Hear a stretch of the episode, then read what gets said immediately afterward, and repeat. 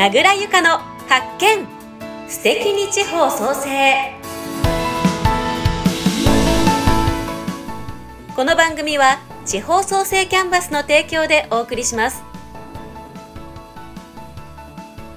第4回は先週に引き続き島根県益田市と東京の2つの拠点を持って事業をされているデザイン会社増田工房の大石さんのお話をお届けいたします。大石社長のお話は今週で最終回となりますそれではどうぞ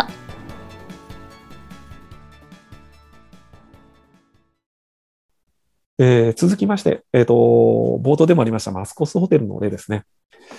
これはですね、あの最初にお断りしておかないといけないのは、えーとまあ、増田工房の仕事っていうと、ちょっとあの語弊がありまして、えーまああの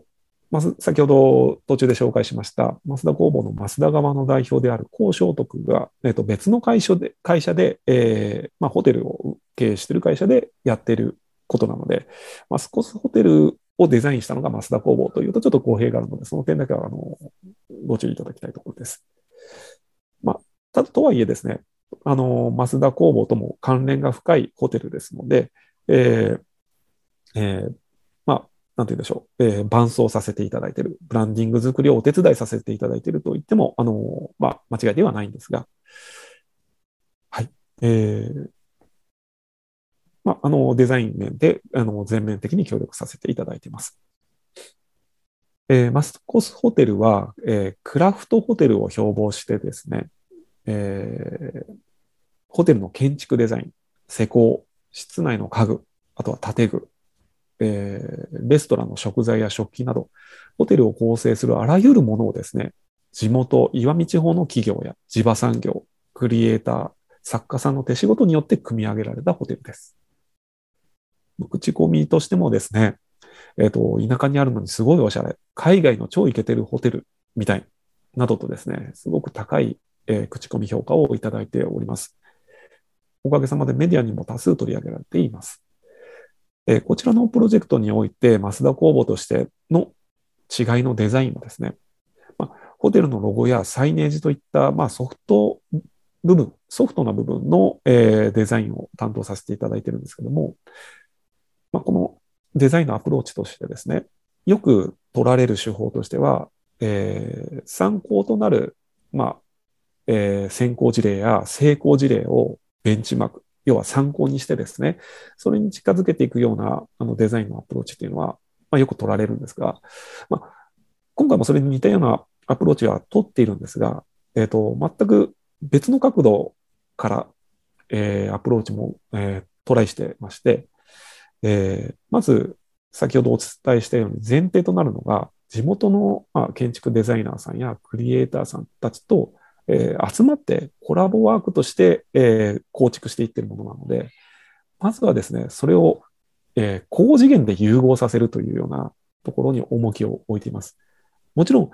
えっ、と、いろんなクリエイターさんたちは、それぞれ個性的なものをそれぞれで作られていますので、それぞれの作品をですね、あの、何の考えもなしに一堂に返すだけではですね、点でバラバラな統一感のないものになってしまうので、これを統一感を見せるためにうまくこう、鳴らしていくといったらちょっと、あの、ニュアンスが違うのかもしれないですけど、バラバラに見えないようなコントロールをしていくことこそが今回の増田工房のあのデザインの、えー、役割だったと思っています。まあ、これにはですね、当然、えっ、ー、と、一部のクリエイターさんからはですね、もともと自分がやってる作家性としては、こういう、えー、なんて言うんでしょう、表現で作っていたのに、今回の仕事ではその部分一部ちょっとこう、抑えないといけないというところでですね、えー、多少こう、い意見の相違といいますか、けんけんがくがくしたようなところもあったりはしたんですが、これもですね、あの、先ほどの絹さんの例と、まあ、あの、一緒なんですが、時間をかけてじっくりとですね、コンセプトも理解をいただいて、えー、創作していただいたものになります。はい。えー、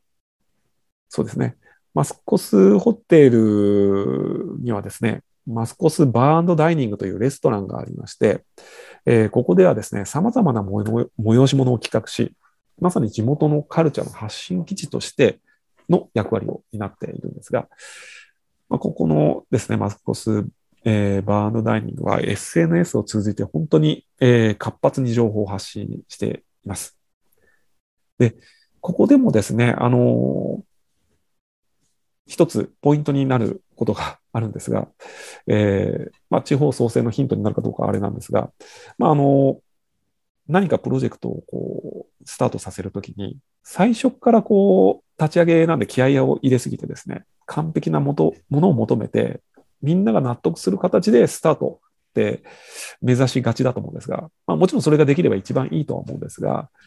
ただですね、最初から完璧を求めるのはいろんなところに負荷がかかりすぎるので、まずはですね、あの、必要最低限のところまでブラッシュアップできたらスタートして、そこからですね、少しずつ、えー、精度を高めていく、えー、少しずつ関係者同士の理解を深めていく。答え合わせをしながら、まあ、最適解を探していくっていうようなこともブランディング作りにおいては、まあ、柔軟なやり方なのかなと思っています。まさにこのですね、マスコスバーのダイニングのホテ、あの、SNS アカウントではですね、えー、結構そういうトライアンドエラーが初期はあったように思うんですね。これちょっと僕はあの担当してないんですが、いろんなこう、トライをされては、トライアンドエラーをしてですね、えー、ちょっとやり方を変えてみたり、アプローチを変えてみたり、投稿スタイルを変えてみたりして、えー、ブランドの発信をこういろいろ試してらっしゃってるんですね。今ですね、あの、とてもうまいやり方に落ち着いてるので、本当にあの、さっき言ったようなですね、少しずつ、え精度を高めていった結果が今につながっているんだろうなと思います。はい。では、次の事例ですね。はい。えー、次の事例はですね、増田工房の東京側でやっていることなんですが、えー、実は野外休憩道具店というですね、アウトドア用品のセレクトショップを運営しています。これはですね、えー、増田工房は、まあ、あの、基本的にはクライアントさんから仕事をいただいて、えー、ウェブデザイン、グラフィックデザイン、まあ、ブランドに、ブランディングにつながるデザインを、えー、お手伝いをさせていただいている企業なんですが、増田工房自身もですね、デザイン会社として、当然、競合他社との差別化をしていかなければいけないと思っています。それに取り組んでいます。で、まあ、自分たち自身のブランディングについても、本当にあれこれ試行錯誤しながらやっているところで、えー、こちらのセレクトショップ運営もですね、物販の事業のとしての、まあ、成功というよりも、どちらかというと、増田工房のブランディングを考えてですね、えー、やってみているという施策です。まあ、あのー、こういったですね、EC サイト、ショップを運営しているというですね、実績があれば、本当にですね、あの、クライアントワークにも非常にですね、フィードバックが多いといいますか、クライアントさんの方も、えー、増田工房さんでやってるショップのことをちょっと聞かせてよとか、あの、ショップの、その、どういうふうにその課題を解決してるのかとかっていうですね、質問も本当に多くいただいてまして、えー、まあ、先にそういうふうに自分たちで運営した経験、実績があればですね、そういったところでもお客さんに対して、あのー、適切に案内をしていけるなというふうに思っております。まあ、このようにですね、まあ、あのー、このセレクトショップの運営は、えー、一例なんですが、まあ、実はアパレルブランドを準備していたりとか、あのいろんな取り組みを、えー、していってるところです。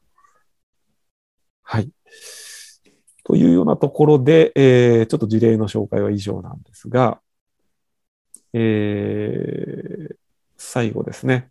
まとめ、テイクホームメッセージとして、今日の、まあ、あの、まとめのメッセージを、えー、ここに用意させていただいたんですが、まあ、えー、まあ、この場においてはですね、地方創生について、まあ、興味があって、え実際に地方創生のために何か、えすでに事業をされている方もいらっしゃると思うんですが、まあの地方創生においても、例えば東京か都会か、えー、周辺地域か何かと比較されて、その地域が選ばれるには、他との違いのデザインが重要であると考えます。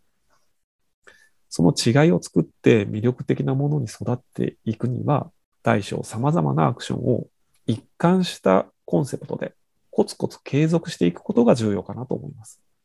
これは増田工房流の考え方ではありますが、あの、きっと皆様のお役にも立てるものだと思っておりますので、ぜひ役に立てていただければと思います。